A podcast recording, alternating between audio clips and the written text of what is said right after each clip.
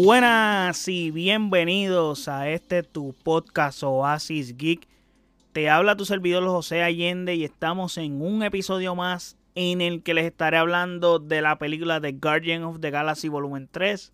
Pero antes de darles mi reseña sobre la película, no olviden seguirme en nuestras redes sociales como Oasis Geek PR, Facebook, Twitter e Instagram. Y de igual forma puedes pasar a nuestro website oasisgeekpr.com donde están todos nuestros episodios y todas las plataformas donde habita este podcast. Garden of the Galaxy Volumen 3, dirigida por James Gunn, que ha dirigido las otras dos anteriores, Guardian of the Galaxy Volumen 1 y Volumen 2, y dirigió también Suicide Squad, eh, Peacemaker, y próximamente estará siendo guionista y director de la película de Superman Legacy. También es el co-CEO de DC Studio. Para que tengan el dato por si no lo sabían. El casting lo conforma, pues, para los que ya han visto las películas de Guardians de Galaxy ya saben. Eh, Chris Pratt, que ha participado recientemente, fue la voz de Mario en The Super Mario Bros. Ojo, esta película es la primera película basada en un videojuego que llega a un billón en taquilla. Eso es algo increíble. No lo había mencionado, pero aquí lo menciono. Eh, Chris Pratt también ha tenido apariciones en Jurassic World, Pass, de Passengers, de Tomorrow War, Moneyball, The Magnificent Seven, de Lego Movie, Onward. Onward es una película bien underrated de Pixar. Está muy buena y tuvo la mala suerte que salió el mismo fin de semana que explotó la pandemia y cerraron todo. Fue la última vez que fui al cine, by the way, antes de la pandemia. Y película buenísima. Y y creo que es con Tom Holland, si no me equivoco. Eh, y Wanted. Tenemos a Zoe Saldaña, que recientemente tuvo apariciones en Avatar, en la primera y en la segunda, que es The Way of Water. Eh, tuvo apariciones en Colombiana, Drumlight, la saga de Star Trek. También tuvo apariciones en Amsterdam. Por ahí está el review de Amsterdam en el podcast. También el review de, de Avatar está por ahí también. Eh, de Adam Project, Loser, Piratas del Caribe, The Course of the Black Pearl. Tenemos a Bradley Cooper, que en teoría es el real protagonista de esta película, ya que él es el que interpreta a Rocket Raccoon, que ha tenido apariciones en la saga de la trilogía de The Hangover, eh, The 18, Silver Lining Playbook, Limitless, eh, Nightmare Alley, American Hustle, American Sniper, A Star is Born, peliculón. Eh, tenemos a Chuck Woody y Woogie, que es el villano de esta película, que es el que está, eh, está interpretando a High Evolutionary, que tenía apariciones en The Peacemaker, también de villano, en John Wick, en John Wick 2 también. Tenemos a Karen Gillan, que tuvo apariciones en Jumanji, Welcome to the Jungle y Jumanji The Next Level y The Circle. Tenemos a Vin Diesel, que como todos saben, Vin Diesel es el que mantiene viva la saga de Fast and the Furious, que ya van por la película número 11, si no me equivoco, la 10, ya ni sé por cuál van. Que ahora en mayo sale una, by the way. Y está ya llamado como Fast Saga. También tiene aparición en la película de Triple X, eh, Triple X Return of Sander Cage, Reedy, Bloodshot, en Saving Private Ryan, etc. Tenemos a Dave Bautista, que ha tenido apariciones en, recientemente estuvo saliendo una película Knock at the Cabin que es dirigida por M. Night Shyamalan. Peliculón, está muy buena. Yo la vi y no sé por qué nunca hice la reseña. Llegué a hacer hasta el guion y todo. Nunca hice la reseña en el podcast. Se me pasó el timeline y todo. Me tardó un montón y a última hora no, no grabé nada. Pero la película está muy buena. Eh, eh, esto es un review expreso. La película está buenísima Véanla, si no me equivoco, está en Peacock. So pasen y véanla en Peacock. También lo tuvimos recientemente en Glass Onion, eh, a Knife Out Mystery, peliculón también. Hay un review aquí en el podcast. Eh, apariciones en My Spice, Army of the Dead, Doom Parte 1, que para los que saben, Doom Parte 2 es de las películas, mi top 1 de este año, lo más esperado. Y también es un peliculón. Es que si no me equivoco, en el 2021 fue la película que yo. Fue mi, mi película favorita del 2021, por decirlo así. Y por eso también tengo el mismo hype por el por ella este año. Eh, también tenemos apariciones de Ellen Stewart, Blade Runner 2049, James Bond Spectre, etc. También tenemos a Pom Clementiev, que ella es la que interpreta a Mantis. Próximamente estará haciendo apariciones en Misión Imposible 7 y 8, que es la que está dividiendo partes de Reckoning, eh, que también estoy hype por ella. Y tenemos a Will Porter, que ha tenido apariciones en The Maze Runner, We Are the Miller, Los Crónicas de Narnia, Midsommar y The Revenant. La sinopsis de esta película dice, todavía conmocionado por la pérdida de Gamora, Peter Quill debe reunir a su equipo para defender el universo y proteger a uno de los suyos, en este caso a Rocket Raccoon. Si la misión no tiene un éxito completo, posiblemente podría conducir al final de los Guardianes de la Galaxia tal como los conocemos. La premisa está bien interesante. Y este review tiene dos partes. Les voy a hablar sin spoiler al principio y luego les voy a avisar cuando dé spoilers, porque pues tengo que hablar unas cositas de lo que estuvo pasando en la película, pero obviamente pues también quiero que las personas que no han visto la película, que deben de ser muchas, porque estoy grabando hoy y yo la vi en preestreno y hoy es que oficialmente sale, so en teoría muy pocas personas la han visto. Y para que escuchen el episodio bien, etcétera. No quiero dañarle la experiencia porque nunca esa es mi intención tenemos que comenzar hablando y dándole contexto que esta será la película que, o es la película que cierra la trilogía de la historia de los Guardianes de la Galaxia, como los conocemos. También la última que va a dirigir James Gunn, como sabemos, ahora es el co-CEO de ese estudio, que ya se los mencioné cuando hablé de James Gunn, tiene mucho trabajo allá. So, no creo que tenga tiempo para volver a dirigir en el Marvel. También sería contraproducente como que tener el co-CEO dirigiendo una película de Marvel, que es la competencia, pues no sería correcto, obviamente. Hablando de James Gunn, tengo que decir que se ve claramente la evolución fílmica que tiene. Esta película mejora en fotografía, puestas en escena, el balance que tiene en secuencias de acción y narrativa, el CGI está impecable Creo que es el mejor CGI que hemos visto en Marvel desde Endgame. O no sé si en Spider-Man, pero en Spider-Man se ven cositas, se ven fallas. Aquí el CGI está bien cuidado a detalle. Los efectos especiales están brutales. Se agradece muchísimo eso porque hemos visto recientemente que Marvel ha bajado muchísimamente la calidad de su producto. Especialmente en las series porque pues no invierten tanto. También es como que va para plataforma digital a diferencia de las películas. Pero en las mismas películas también hemos visto que la calidad se ha ido perdiendo por cantidad. Eso es un error que constantemente se está haciendo y sabemos que eso no funciona así. Anyway, también vemos cosas bastante oscuras en esta película y se sienten bien estilo DC. Se siente que ya James Gunn está en el tren de DC. Y aquí lo vemos. Tú lo ves y dices, esto no parece Marvel ni, ni Disney igual que el vocabulario, igual que mismas secuencias de acción que están un poquito pasaditas de tono, son más fuertes de lo general que puedes ver en Marvel y Disney. Y se nota claramente ya Jim Kong está más en el otro equipo que acá. Esta película es bien triste y en muchos sentidos. Si eres un animal lover, lo vas a sufrir más aún todavía, porque te va a romper el corazón muchas escenas que tiene esta película narrativamente hablando, esta película es para mí, desde mi punto de vista, la mejor de las tres películas de Guardian of the Galaxy. Hands down. O sea, no hay break. La primera es un peliculón, creo que es un masterpiece dentro de Marvel. Y es un. Podría decir, la primera película de Guardian of the Galaxy es un game changer. Y será difícil poner esta tercera a ese nivel. Porque la primera tiene la novedad, tiene la innovación que esta no tiene pero esta tiene la evolución y en todos los sentidos. Creo que lo único que podríamos decir que no se para al lado de la primera es en el soundtrack. Porque es que el soundtrack de la primera es ochentoso y creo que, bueno, la música de los 80 es mágica. A diferencia de cualquier otra década que pueda mencionar, la música de los 80 es única. Y yo nací en los 80, yo soy de los 90 y reconozco que esa época, la música de esa época es otro nivel. También tenemos clásicos de los 90, etcétera, pero no sé, eh, eligiendo el soundtrack de, de, esa primera película comparado con el de esta, pues el de los. Puedes tener más grabado en tu mente la canción original de la película o el soundtrack de la película, las canciones las puedes eh, atar rápido o cogerlas como esponja A diferencia de esta, que tienes que escudriñar un poquito, no es que tiene un mal soundtrack, pero no está al nivel. Ese es el punto, no está al nivel. Ya está, se acabó.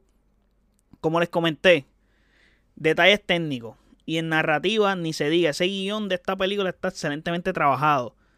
Y lo mejor es que si sabes que es Marvel y conoces a los personajes, aquí no se involucra nada aparte de los, de los Guardians of the Galaxy. O sea, tú solamente tienes que conocer a los Guardianes. Ya está, no tienes que estar literalmente haber visto She-Hulk, ni Hawkeye, ni todo ese revolú de porquerías que han tirado Marvel reciente. So, para la gente está bien porque así actualmente sabemos que muchas personas no han consumido todo el contenido de Marvel porque como han tirado tanto contenido, no le han dado la oportunidad a la gente tampoco de verlo y tampoco le da la motivación a la gente de verlo porque no es contenido de calidad, siendo honestos. So, está muy bien eso. Sí, recomiendo, eso sí, recomiendo antes de ver esta película que vayan y vean el especial de Navidad de Guardian of the Galaxy. Creo que es lo único que deberían de ver. Así como que, porque ahí hay datos que te pueden ayudar para esta película y te puede dar un mayor contexto de cómo están, pero no es obligado. No es obligado que lo vean, pero lo recomiendo. Y si tienes un poquito más dudas, por si acaso, porque si lo último que tuviste fue Endgame y no estás ahí tan metido, pues si quieres ver Thor Love and Thunder también, porque recuerden que en Endgame Thor se queda con ellos. Y en Thor Love and Thunder, pues te dan un estatus de cómo estaba Thor y Thor que estaba con los Guardianes de la Galaxia, etcétera. So, Creo que podría servirte también de algo, pero no es necesario. Realmente, si puedes esquipearla, perfecto. Vaya, voy a un review aquí en el podcast de esa película de Thor Love and Thunder, so pueden pasar a escucharlo si no la han escuchado y si no han visto la película. Eh, la película la recomiendo realmente que la vean como película per se, porque el villano vale toda la pena para que veas esta película. Es lo mejor que tiene la película. La interpretación de Christian Bale está a otro nivel. Anyway, obvio, hablo referente a lo que va después de Endgame, porque en Endgame, desde Endgame hasta hoy, las cosas están muy distintas y mucha gente se desprendió y se sintió, después de Endgame se sintió que Marvel se acabó. Y no, Marvel ha continuado, pero se está reestructurando y básicamente comenzando desde cero from scratch, como, como cuando los equipos en los deportes deciden hacer rebuild romper lo que hay y comenzar desde cero nuevamente para volver a construir algo fuerte. So, básicamente así está Marvel actualmente. Lo que pasa es que han cometido errores. Los errores que no cometieron la primera vez los están cometiendo ahora. También, pues, han decidido sumarle contenido y bajar la calidad, que eso es uno de los errores y el, peor error que ha, ha cometido Marvel. Y eso lo les ha pasado factura. También no sé si existe fatiga, pero se ha mencionado recientemente que ya existe un poco de fatiga con las películas relacionadas a superhéroes, etcétera. So, podría ser un factor. Yo no me siento fatigado. Yo sigo consumiendo el contenido. Sí me gusta que hayan nuevas propuestas y que hayan cosas nuevas porque que nos den lo mismo, lo mismo, lo mismo, pues no. Y en los cómics hay una cantidad de historias que tú puedes contar que que hay tantas historias para contar al nivel que no necesitas llegar a este punto de fatigarte. A eso es lo que me refiero. Por ejemplo, vimos The Batman. The Batman es una película muy distinta a todo lo que hemos visto recientemente en cuanto a los superhéroes. lo puedes hacer con los demás y contar una buena historia donde mantengas al espectador ahí expectante, viendo y consumiendo el contenido. Anyway, tengo que decir que esta película tiene algo muy bueno y peculiar y es que de antemano sabíamos que esta película era un cierre de la historia de los guardianes. Y así fue. Pero eso te da esa incertidumbre de que va a morir un personaje. Se había mencionado constantemente, se había rumorado, va a morir este, va a morir el otro, qué puede pasar. Y estás toda la película con esa incertidumbre. So, vas a tener esa tensión y ese miedo de que, que no se muera este, que no se muere el otro. Y pasan situaciones donde tú piensas o ves que este personaje va a morir, no va a morir, etcétera. Personajes, situaciones donde el personaje está en un gran riesgo para morir. Si muere o no, y quién, no les voy a decir obviamente, porque estoy en la parte sin spoiler, no se los voy a mencionar, pero vayan preparados porque esta película es bien triste. Es bien triste, es bien fuerte las cosas que pasan. y vayan bien preparados mentalmente para eso y se nota que es un cierre. Hablemos del pace de esta película. recientemente estoy hablando mucho del pace porque es bien importante para el espectador cómo, se, cómo tú percibes la película en cuanto al tiempo. Y esta película se siente bien. Dura un poco más de dos horas, pero es bien rápida.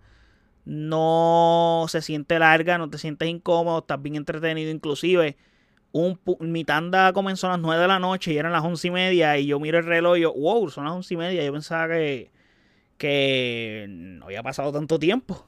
Pero es porque la película realmente está buena. So, se siente ese nivel de, de entretenimiento y no te aburres realmente. Ni me había percatado de la hora que era cuando vi que eran las once y media de la noche. Por eso me refiero. So, eso sí, la película tiene varios cameos interesantes. Ojo con ellos. Les hablé de la narrativa hace un rato que está genial. Mano, que nos cuenten la historia de Rocket Raccoon y sus orígenes y que Roque sea el verdadero protagonista de esta película me encantó muchísimo. Es una película que su historia es bien interesante y es una historia que, que, que, quiere saber qué está pasando, por qué esto... Aparte no conocías eso de este personaje, esos flashbacks del origen de el personaje durante la película son desgarradores realmente y son parte de lo que te hace sentirte triste en la película. Y es más el personaje que le da sentido a esta película. Y está bien construido, el desarrollo de este personaje está excelente. Y el villano, pues mano, que les digo, está espectacular. Me gustan sus motivaciones. Son unas motivaciones no comunes. El tipo quiere buscar la perfección y anda haciendo experimentos para hasta lograr encontrar e, eso perfecto que en teoría quiere... No importa lo que él tenga que hacer para hacer el perfecto. Mientras que los guardianes son lo opuesto, son un grupo imperfecto que logra encontrar sus fortalezas en sus propias imperfecciones y en la autenticidad que tiene cada uno de esos personajes. So, está cool el, cómo te da ese mensaje esta película también, porque lo tiene. So, los guardianes suelen ser bastante cómicos, esa es otra, y tontos en chiste. Y el balance de comedia está excelente acá, está excelentemente manejado. Las estupideces tienen su momento, los momentos dramáticos tienen el suyo, y ninguno de los dos le roba el momento al otro, y me parece genial eso. Y para terminar la parte sin spoilers, sé que quieren que hable de Adam Warlock. Pues este personaje no es tan relevante en esta historia, solo está como que tocaba mostrarles usarlo y ya está vemos sus poderes, etcétera. Creo que a principio de la película vemos un momento del personaje donde sí es imponente, pero hasta ahí. No esperen mucho de este personaje en verdad, porque sí está en la película, pero no es tan relevante y más su desarrollo no está destacado. Este personaje se ve que sobra aquí y esta película está buenísima, como ya les dije hace un rato. Les recomiendo que la vean ya para que no se mamen spoilers y es lo mejor que ha hecho Marvel desde Spider-Man No Way Home. Con eso se los digo todo. Todo está bien en esta película y me encantó. Y tiene dos escenas post créditos. Quédense hasta el final para que las vean. Son escenas normalitas, honestamente. No son escenas épicas. No esperen algo gigante. Pero vayan y las vean. Aquí terminamos con la parte sin spoiler. Ahora vamos con la parte con spoilers. So, desde ahora en adelante si no has visto la película, vete, vela y regresa. ¿Ok? Spoilers en 3, 2, 1. Ok. Estamos con la intriga de que qué personaje muere. Pues, mano, ninguno muere por sorpresa. Eh, yo mismo les dije que yo pensaba que iba a morir, I guess, Drax, Rocket, Nebula.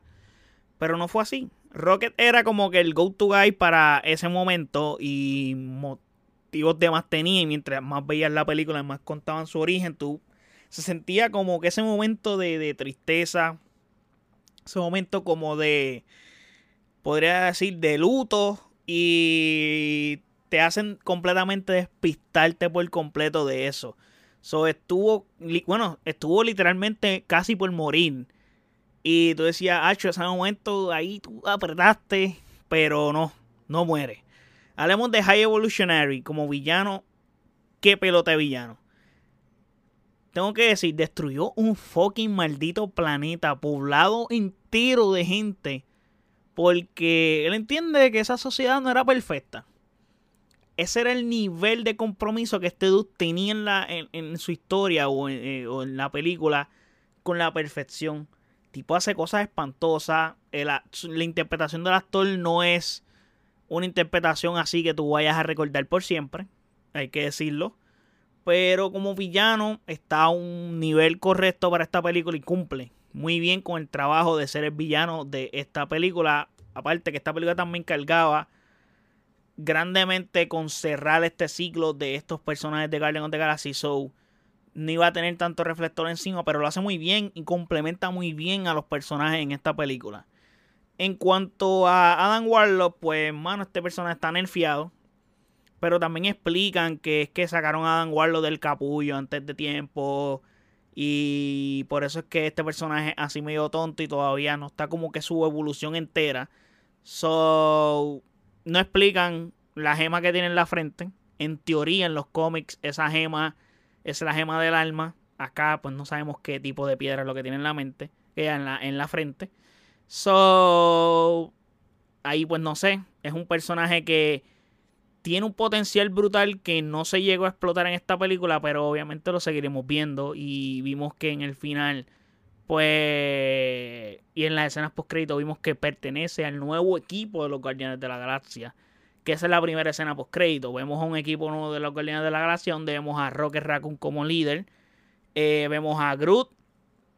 Básicamente ahora adulto, porque el Groot que vimos eh, era adolescente casi adulto, pero el Groot de ahora se ve... Parece un Pokémon, literalmente. Parece un Pokémon, evolucionó y se ve bien gracioso literalmente parece un Pokémon. Cuando lo vi yo dije, esto parece un Pokémon. Junto a Dan Warlock vemos a Graglin, eh, vemos a Cosmos, vemos a Drax y una chamaca que ellos salvaron de High Evolutionary que probablemente tenga algún tipo de relación, conexión con Drax en un futuro. Porque recuerden en la película hablan de que Drax necesita ser un padre y I guess por ahí puede que esté pasando la cosa con esa muchacha. Y en la segunda escena post crédito vemos a Peter Quill que antes de la escena post crédito, durante la película se habló de que él nunca visitó a su familia en la tierra, etcétera. Eh, y él dice que probablemente él tenga un abuelo que tiene como 95 años. Y pues en la escena, eh, y él al final de la película, él va y los visita. Y él se va por su cuenta, va y los visita. Visita a su abuelo. Y un abuelo de 95 años que no parece que tiene 95. Y en la escena post crédito, per se, se ve que Peter está sentado en el comedor hablando con el abuelo. Está comiéndose como, como un conflate con leche. Y luego vemos que la pantalla se pone blanca y dice Star-Lord regresará. Está claro que los guardianes de la gracia no se van a extinguir en un futuro seguiremos con ellos. Pero sí se cerró un ciclo de lo que conocemos de estos personajes y cómo los conocemos y de cómo era este grupo ya. Ahora los lideratos han cambiado. Eh, hay personajes que han cogido su rumbo. So, será distinto si volvemos a ver algo relacionado a estos personajes porque lo vamos a volver a ver. Porque hace falta y cuando hay un crossover gigante en Marvel, ellos van a estar.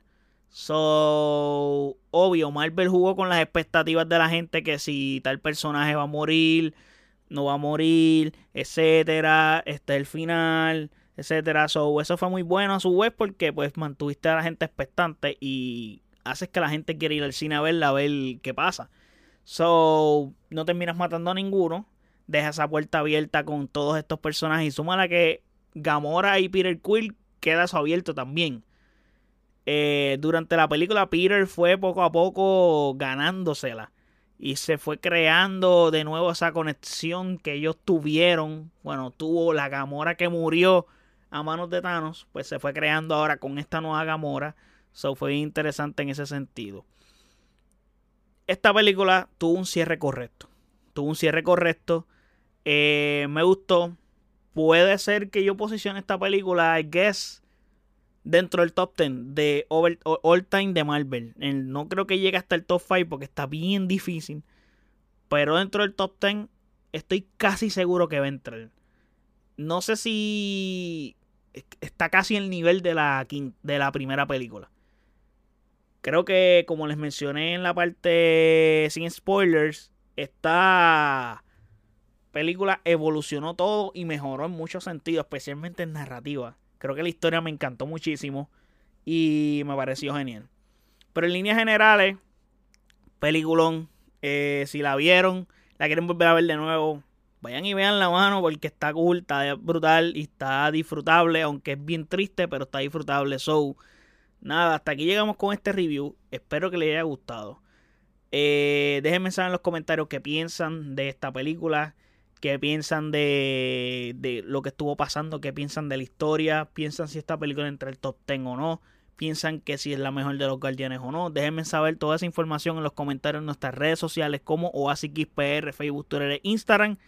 Y de igual forma puedes pasar a nuestro website oasisxpr.com donde están todos nuestros episodios y todas las plataformas donde habita este podcast. Así que muchísimas gracias por el apoyo.